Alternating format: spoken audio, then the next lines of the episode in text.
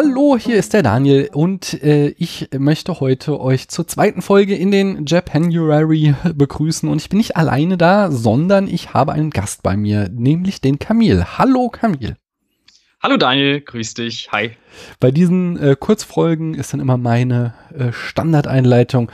Äh, erzähl mal dem Internet, wer du bist und was du in eben jenem Internet so treibst.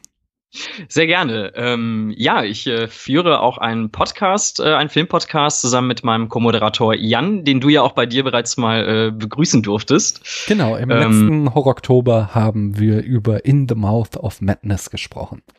Richtig. Und äh, nachdem er die Vorhut da geleistet hat und erzählt halt, äh, wie, wie nett und gemütlich es bei dir war, habe ich mich direkt mal selber auch eingeladen. Ähm, genau, und wir ähm, machen einen Podcast, der so aufgeteilt ist. Die Archivtöne nennen wir uns übrigens, weiß nicht, ob ich das schon genannt habe, ähm, dass wir jede Sendung eine Challenge ziehen. Die kann mal mehr, mal weniger abstrus sein. Also sowas wie ähm, Filme aus den 90ern oder äh, Filme, wo der Protagonist einen Vollbart trägt oder zuletzt, wo ein Auto auf dem Cover zu sehen ist, sowas. Und äh, die müssen wir dann in der Sendung spontan mit äh, jeweils einem Film belegen. Und äh, die besprechen wir dann in der nachfolgenden Sendung immer.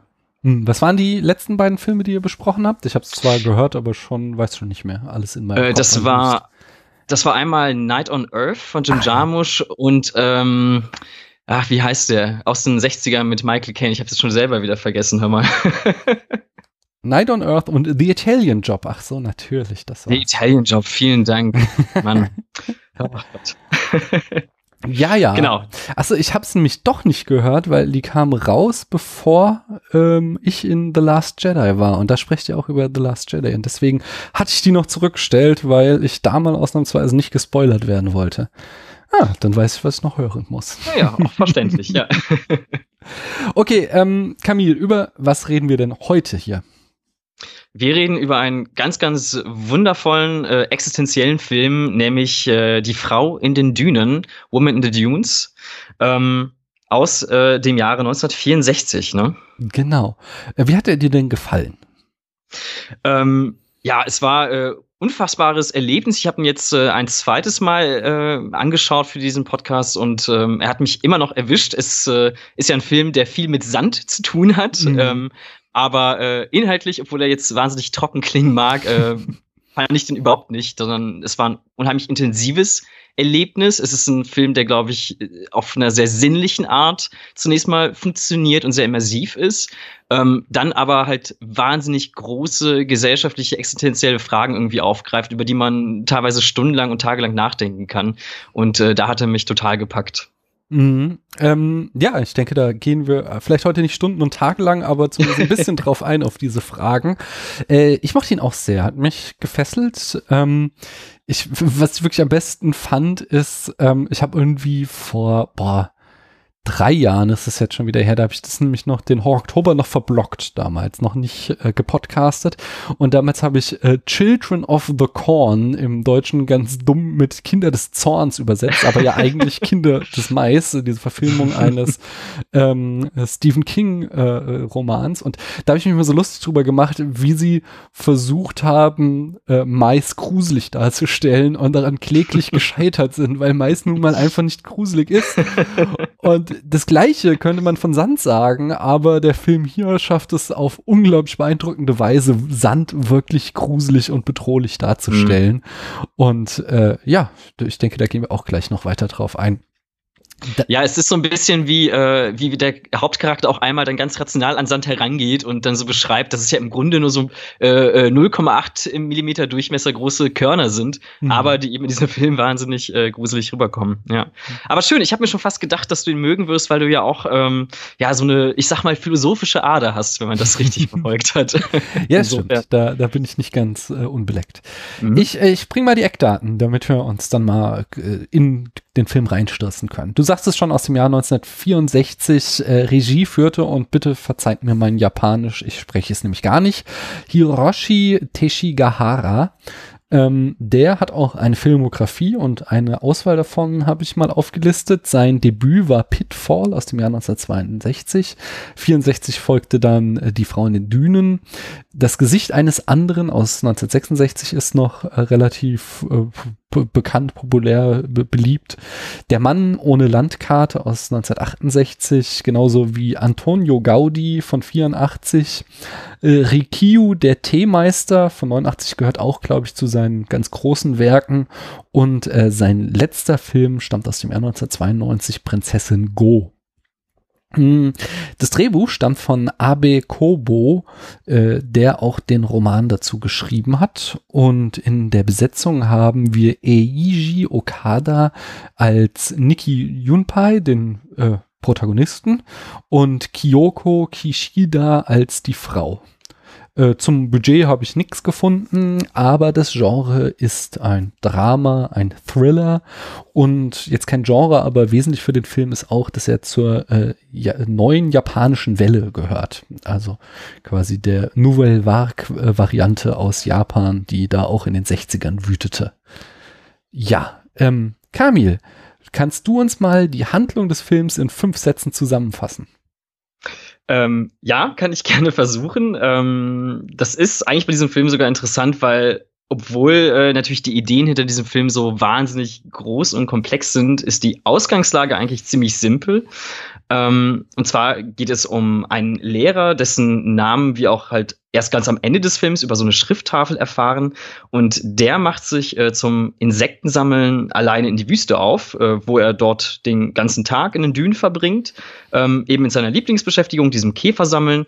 Und diesen Tag verbringt er so intensiv, dass er glatt den letzten Bus zurück in die Stadt verpasst. Und äh, es kommen ihnen dann allerdings äh, Dorfbewohner zu Hilfe, die irgendwo dort dann in der Wüste ihr Dörfchen errichtet haben. Und äh, sie bieten ihm eben an, äh, die Nacht im Haus einer Frau zu verbringen, die dort wohnt. Und äh, dieses Haus, und das ist im Prinzip so der gesamte Clou des Films, ähm, steht mitten in einer Art Loch in den Dünen, ringsum umgeben von Sand, äh, so dass halt er auch mit so einer Leiter überhaupt erst nach unten gelassen werden muss. Und ähm, ja, diese Frau dort ist halt sehr gastfreundlich und ähm, seltsamerweise auch äh, irgendwo dankbar, ähm, muss sich aber auch schnell an die Arbeit machen, die darin besteht, ähm, ihr Haus von diesem ganzen Sand freizuschaufeln, von dem sie umgeben ist. Denn diese Sandmassen rutschen immer wieder tagtäglich auf dieses Haus zu und drohen es äh, ja regelrecht unter sich zu begraben, wenn sie da nicht täglich rausgeht und es wieder frei, frei scheffelt. Und äh, er belächelt das anfangs so ein bisschen, aber muss dann am nächsten Morgen feststellen, dass diese Strickleiter verschwunden ist und er offensichtlich in eine Falle getappt ist, der Dorfbewohner, und äh, jetzt vielleicht dazu verdonnert ist, auf Ewigkeit, äh, Fragezeichen, ähm, dort dieses Schicksal der Frau zu teilen und jeden Tag rauszugehen und Sand zu schaufeln. So, ungefähr. Ja, fein. Ähm, ähm, wir versuchen das heute hier so spoilerfrei zu halten, so weit es uns geht. Wenn wir dann irgendwann der Meinung sind, jetzt können wir nicht mehr weiter über den Film sprechen, ohne äh, wirklich ins Eingemachte zu gehen, dann werden wir es vorher ankündigen. Ja, äh, ich oder insgesamt im Spätfilm fangen wir gerne an mit der ersten Szene. Mhm. Äh, und ich finde, das bietet sich hier auch fantastisch an. Äh, ist dir da was Besonderes aufgefallen, Camille? Ja, absolut. Also wir beginnen ja mit so einem extrem Close-up, mit so einem ganz mikroskopischen Blick auf diesen Sand, der uns dort auch dann als diese feine Körner absolut riesig erscheint. Und äh, in ein paar Schnitten ähm, zieht die Kamera sich in, im Prinzip immer wieder zurück, mhm. sodass wir irgendwann diesen Blick auf die Wüste frei bekommen. Ähm, und das ist irgendwo vielleicht schon bezeichnend für diesen gesamten Film natürlich, weil er inhaltlich ähm, dort verortet ist, aber halt auch, weil es im Grunde so eine ganz spezifische Geschichte ist, so eine ganz kleine äh, Parabel fast schon, die aber eben so viel Großes aussagt und halt äh, ganz viele wichtige Aussagen über uns trifft. Hm. Ich finde, also ich finde es echt auch cool. Es ist so, so äh, dem Film geht es um Sand und er macht vom Anfang an keinen Hehl darum. das hat mir sehr gut gefallen. Äh, aber vor allen Dingen fand ich dann auch schön, wie es weitergeht. Wir sehen dann als nächstes, ähm, damit geht's gleich über, sehen wir eben hier unseren äh, Lehrer, der da beim Insektensammeln in den Dünen rummarschiert. Und äh, an sich von den Bildern, die wir sehen, ist das ein sehr äh, ja, harmloses und alltägliches Bild.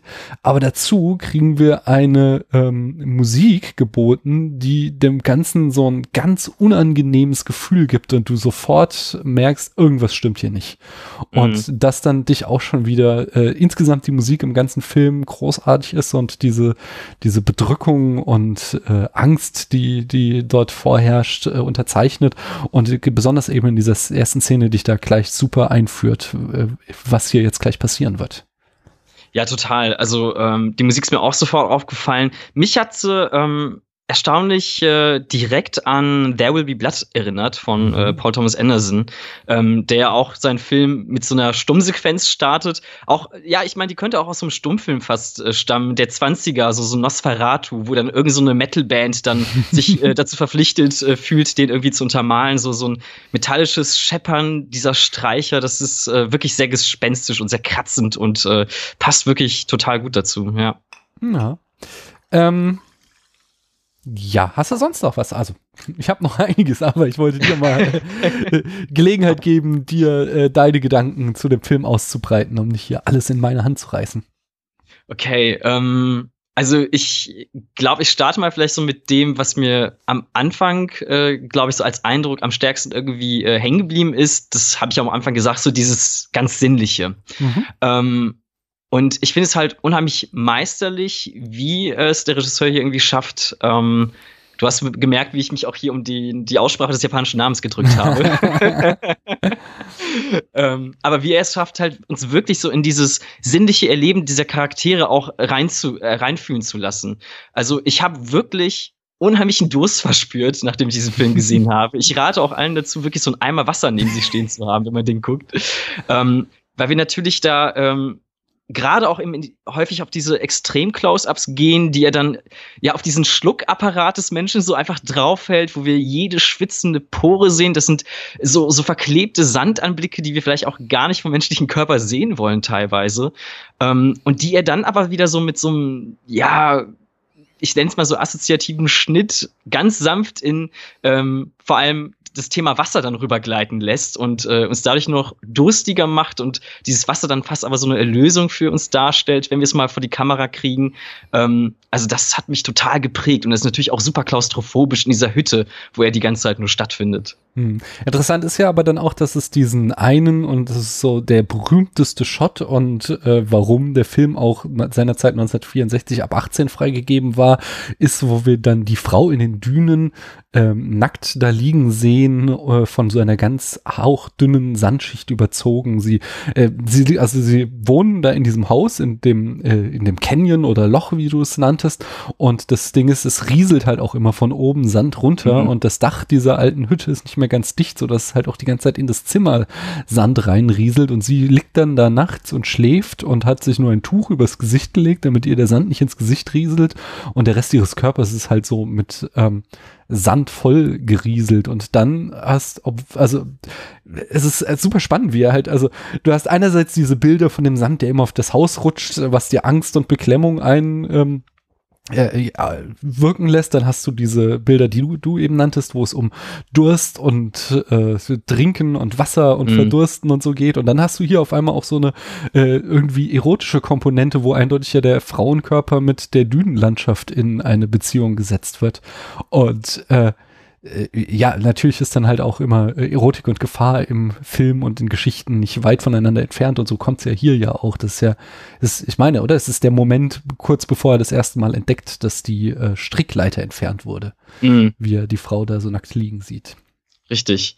Ähm, dieser Sand, der ist natürlich ähm, so für diese Welt dieser Charaktere, der ist natürlich unheimlich maßgeblich, weil er einfach so das absolute Chaos irgendwie ne, so symbolisiert und verkörpert. Er ist ständig in Bewegung, er geht überall rein, in jede Ritze, so wie du schon gesagt hast. Und ich fand es dann auch spannend, einfach mal zu sehen, wie ähm, ja, wie die Leute so mit dieser Natur, der sie einfach ausgesetzt sind, dann umgehen und wie sie sich so Strategien suchen, um so ein bisschen zumindest Herr über sie zu werden oder zumindest um sich äh, dem anzupassen und unterzuordnen. Ähm, so wie sie halt eben äh, deswegen nackt schläft, um keinen Ausschlag zu bekommen, weil mhm. dieser Sand halt in der Nacht dann eben auch besonders feucht wird und dann eben sonst an diese Kleidung auch reiben und kratzen würde. Ähm, das Geschirr wird mit Sand gewaschen, ähm, diese Regenschirme werden ausgespannt, um darüber essen zu können. Also einfach diese Strategien des Menschen, um in dieser wilden Welt, die die Natur nun mal ist, dann irgendwie klarzukommen. Das ist ja auch schon so für sich eine große Aussage irgendwo, ne? Mhm. Im äh, im schönen Podcast äh, Troja Alert, da haben die immer die Unterscheidung. Einerseits erzählen sie, wenn sie, sie beschäftigen sich mit Mythen, einmal sagen sie immer, worum geht's? Und wenn sie das geklärt haben, sagen sie immer, worum geht's wirklich? Und wir haben das jetzt äh, die ganze Zeit gefragt, so, worum geht's? Und dann frage ich jetzt mal, worum geht's denn wirklich in dem Film? So, das, ich kann ja. da sofort drei Allegorien drin erkennen äh, und ich vermute ganz stark, dir geht's ähnlich. Ja, also ich nenne mal einfach die offensichtlichste. Es ist natürlich äh, eine Art griechische Sage. Es ist natürlich dieser Sisyphos-Mythos, mhm. ähm, der natürlich schnell darin erkannt wird. Ähm, was hast du noch auf der Palette? Ähm, ja, ich hatte einmal auch halt natürlich die Assoziation mit den, äh, mit den Insekten, die er am Anfang fängt, dass er mhm. ja da auch in eine Falle geht, wie, ich weiß gar nicht, wie diese äh, Insekten heißen, die ja auch so Sandtrichter bauen, ähm, um äh, andere Tierchen zu sich quasi glaub, da reinzuholen, ja? Das sind Ameisenlöwen, meine ich, oder? Ameisen, das, das, das sind die, die er da sucht auch, die, ja. genau, die er dann da auch findet unten in dem Loch. Mhm. Ja, und ähm, das, das ist natürlich so die zweite Assoziation, die sich da ganz offensichtlich aufdrängt. Und das dritte ist eben äh, in dieser äh, neuen japanischen Welle begründet. Und äh, da bin ich auch immer noch nicht ganz äh, sicher, wie ich ähm, das zu fassen habe. Also es, es geht da auch immer, äh, also wie halt in den ganzen anderen Reformbestrebungen des Kinos in Europa und auch im New Hollywood, war es halt so, dass, dass da eben die Leute unglücklich waren mit ihren gesellschaftlichen Zuständen dem Nachkriegs-Japan, das eben auch sich dem reinen Wiederaufbau und auch irgendwie äh, der wie ich gelesen hatte, äh, durchaus irgendwie aufgezwungenen äh, Demokratie von den USA, äh, wo sich die Jugend äh, äh, also ich weiß nicht, ob es da wirklich ein Problem mit jetzt mit der Demokratie gab, sondern eher mit diesem äh, dass, dass dieses ja äh, Land, was eine sehr, sehr lange Tradition hatte, ähm, halt jetzt irgendwie einfach das besiegte Land war und in so eine äh, nationale Depression gefallen ist, weil sie da halt fremd besetzt und fremd bestimmt waren und eben äh, da mit einherging dieses, dieses Gefühl für junge Menschen, dass du einfach in deinem Leben gefangen bist, dass du halt irgendwie, du machst deine Ausbildung, machst dann deinen Job dein ganzes Leben lang und stirbst und hast irgendwie nichts, was du irgendwie erleben kannst.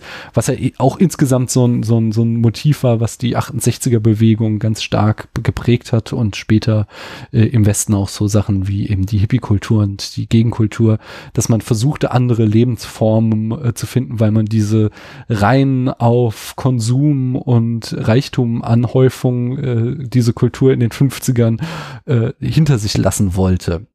Und das mhm. ist halt so was, was hier ganz stark aus diesem Bild herausspricht, dass halt der Mann quasi, er, er steigt in dieses Loch hinab, wie so jemand, der eben in seine bürgerliche Existenz hinuntersteigt.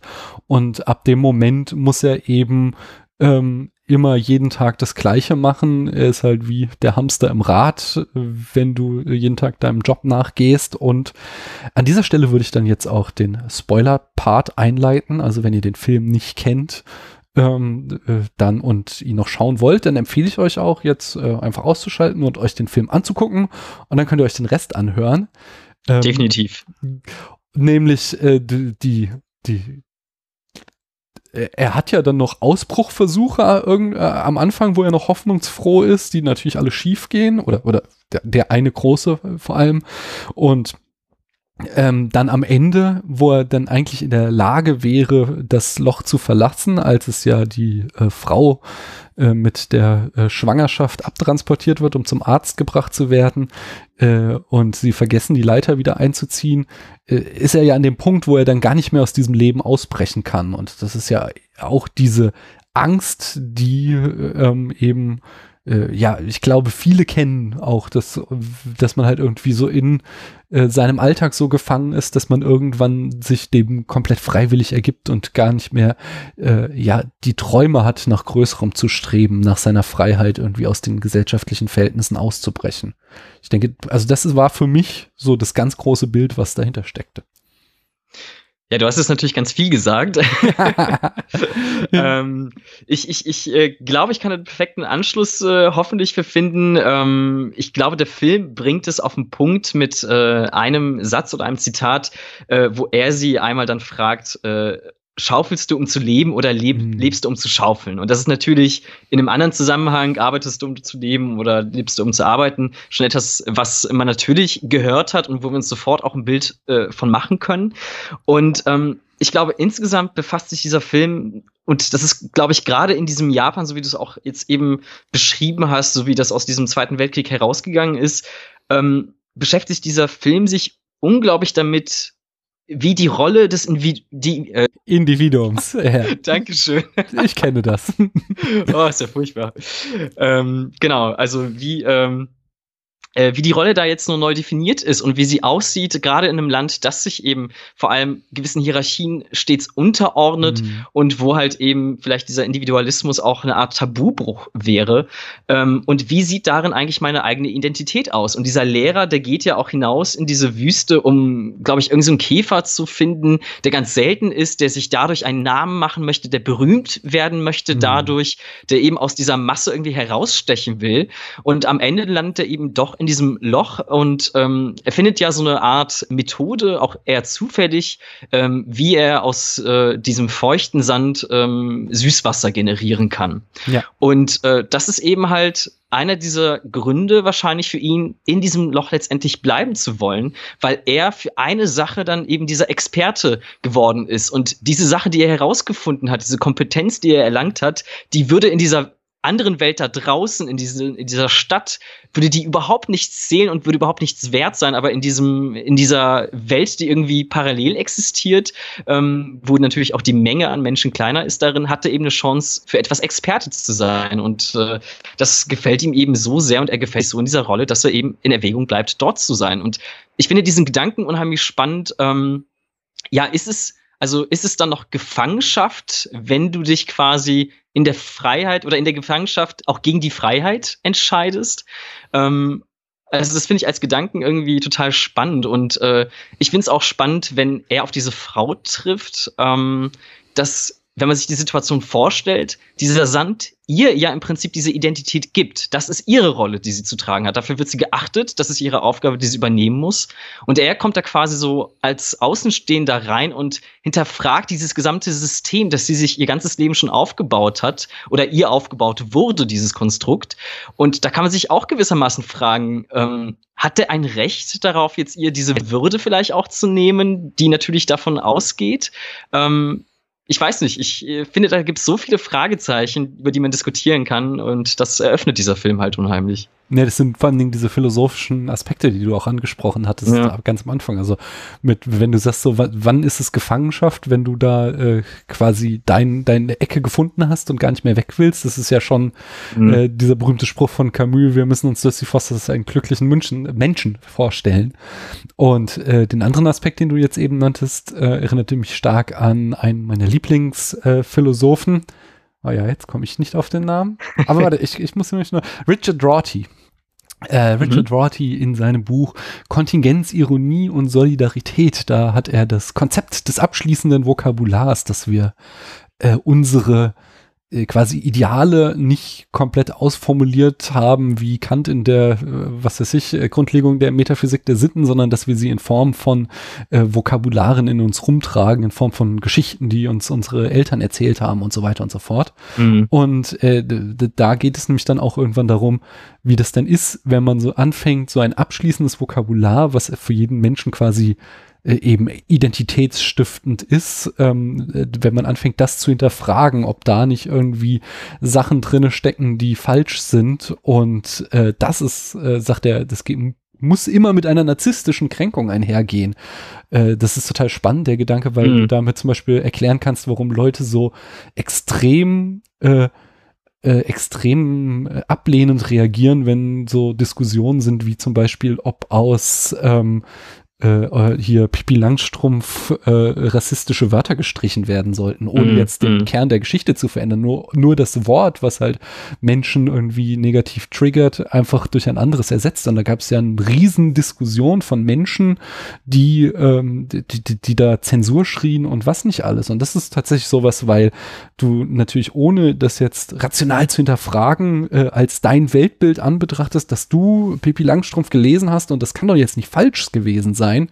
Und wenn da jetzt jemand hinkommt und dir das erzählt, dann ist das natürlich eine üble Kränkung. Und so fungiert das hier, um den Bogen zurückzuschlagen in diesem Film. Wenn er hingeht und ihr die ganze Zeit am Anfang erzählt, wie absurd das doch alles ist, dass sie hier diesen Sand scheffelt, dann ist das mhm. natürlich eine sehr, sehr krasse Verletzung ihrer Persönlichkeit, ihrer Individu ja, ihres, des Wesen ihres Lebens, ja.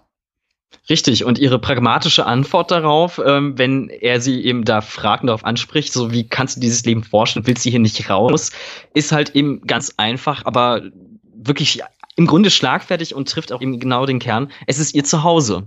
Mhm. Ne? Und ähm, dieses Zuhause besteht eben aus genau diesen Geschichten, aus genau diesen Konstrukten, die, äh, die ihr da, ich weiß nicht, ob übergestülpt, das ist vielleicht jetzt schon zu wertend gemeint, äh, wurden, aber äh, die sie halt eben als Person ausmachen. Und das zu nehmen, wie du schon jetzt ausgeführt hast, ja, absolut. Ist ähm, von dem Gesichtspunkt natürlich spannend, wo wir einen klaren Protagonisten haben, von dem wir uns schon irgendwo wünschen würden, dass er aus diesem System ausbricht. Ne? Mhm. Also ähm, in diesem Kontrast funktioniert das echt ganz interessant.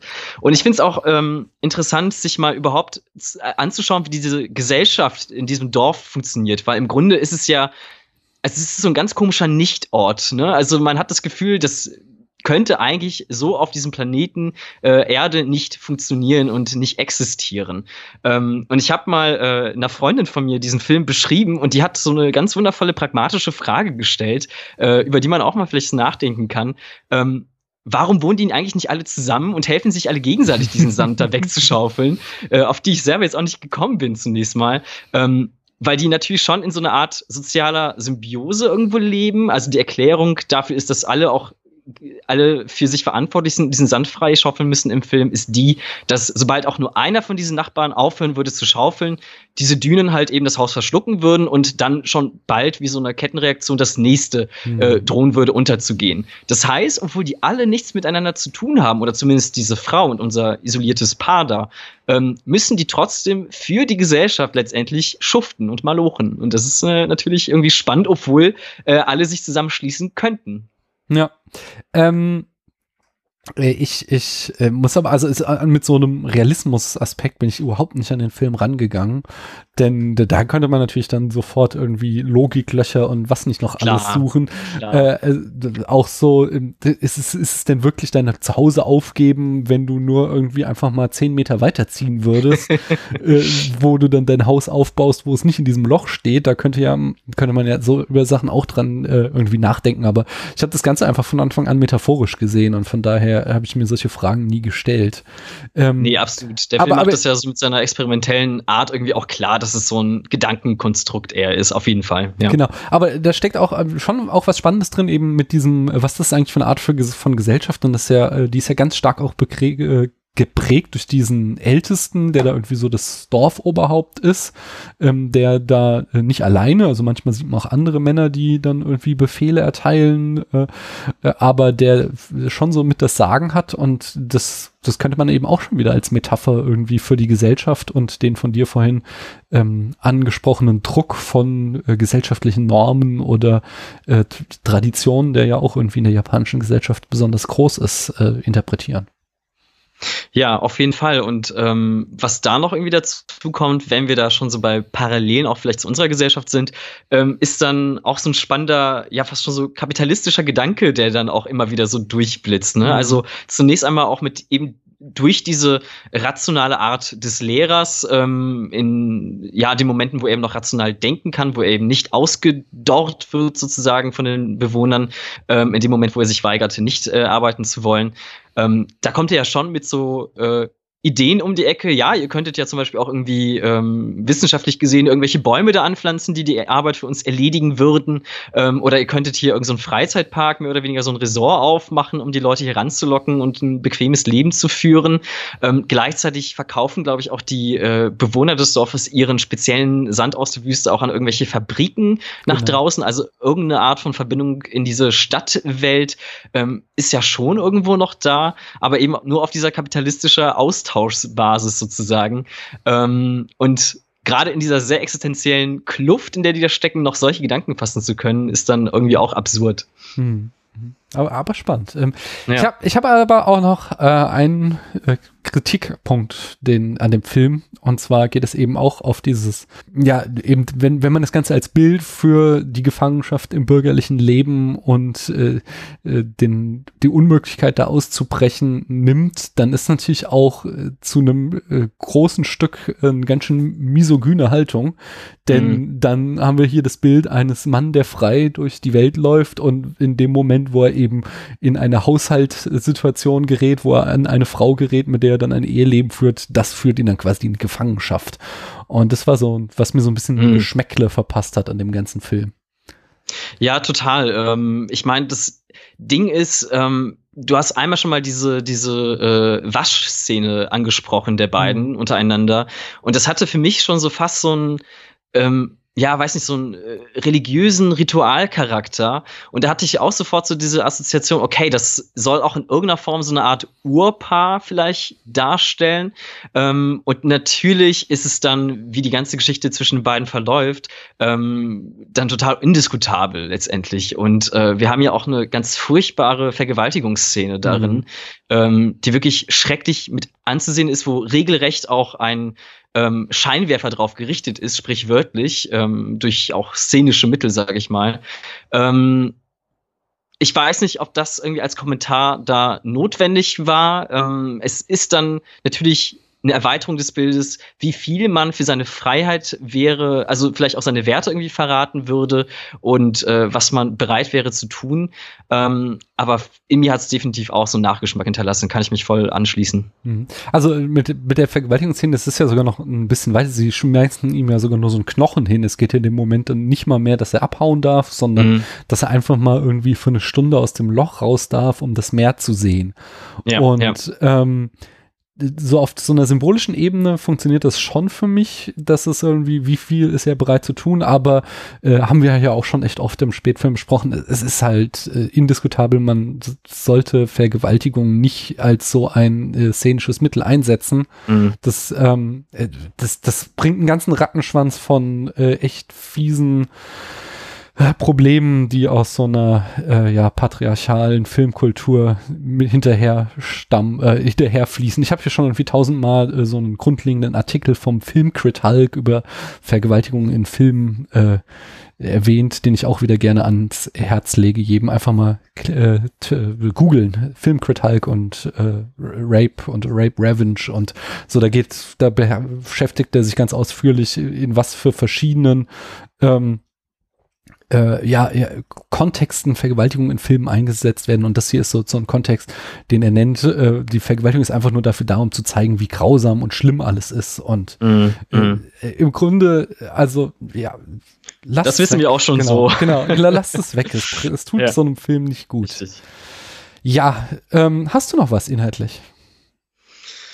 Lass mich kurz mal auf meinen Zettel schauen und überlegen. Ähm, aber im Grunde, glaube ich, ist so äh, sind so, glaube ich, die Kernaspekte deutlich geworden, hoffe ich. Mhm. Dementsprechend.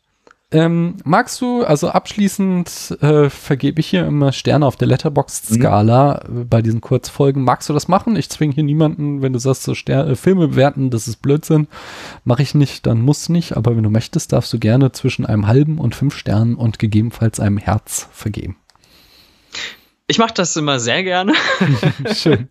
Ach stimmt, ihr hattet, ihr hattet auch ja mal eine Folge über Listen und so. Richtig, richtig, ja. Ja, ja, da ähm, floss auch böses Blut auf jeden Fall. Naja, aber auf jeden Fall, wobei ich zugeben muss, dass auch äh, Jan definitiv ähm, äh, Sternewertung durchaus befürwortet und auch da seinen Spaß dran findet. Ähm, da hatten wir ja neulich eine große Diskussion, Jan und ich. Richtig, auf, auf, äh, auf die man sich nochmal freuen darf, auch wahrscheinlich an gesonderter Stelle. Genau. Gut, jedenfalls ähm, hat dieser Film unheimlichen Eindruck auf mich gemacht, äh, sowohl formell als auch inhaltlich, ähm, als auch sinnlich, ganz eindrücklich, jedem zu empfehlen. Und äh, so einen Film habe ich dann äh, klare viereinhalb Sterne von fünf mit natürlich einem Herz gegeben. Und ähm, ja, das wäre so meine abschließende Wertung. Mhm. Äh, von mir kriegt er vier Sterne und ein Herz. Ich war von Anfang an bis Ende gefesselt. Er hat grandiose Bilder, er hat Dialoge, über die man nachdenken kann. Er ist zeitlos, ohne Frage.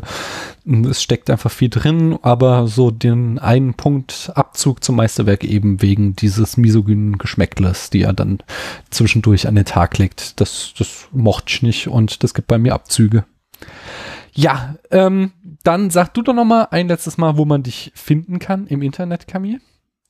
Gerne, also man findet uns auf archivtöne.de und äh, auch auf Twitter unter archivtöne und mich äh, im Speziellen unter secretkey wer genau. mich da suchen möchte. Und äh, ich danke schon mal allen, die hier zugehört haben und ich verspreche euch, ihr könnt den Camille hier auch bald wiederhören. Ach, wirklich? ja, ich sag mal Tschüss.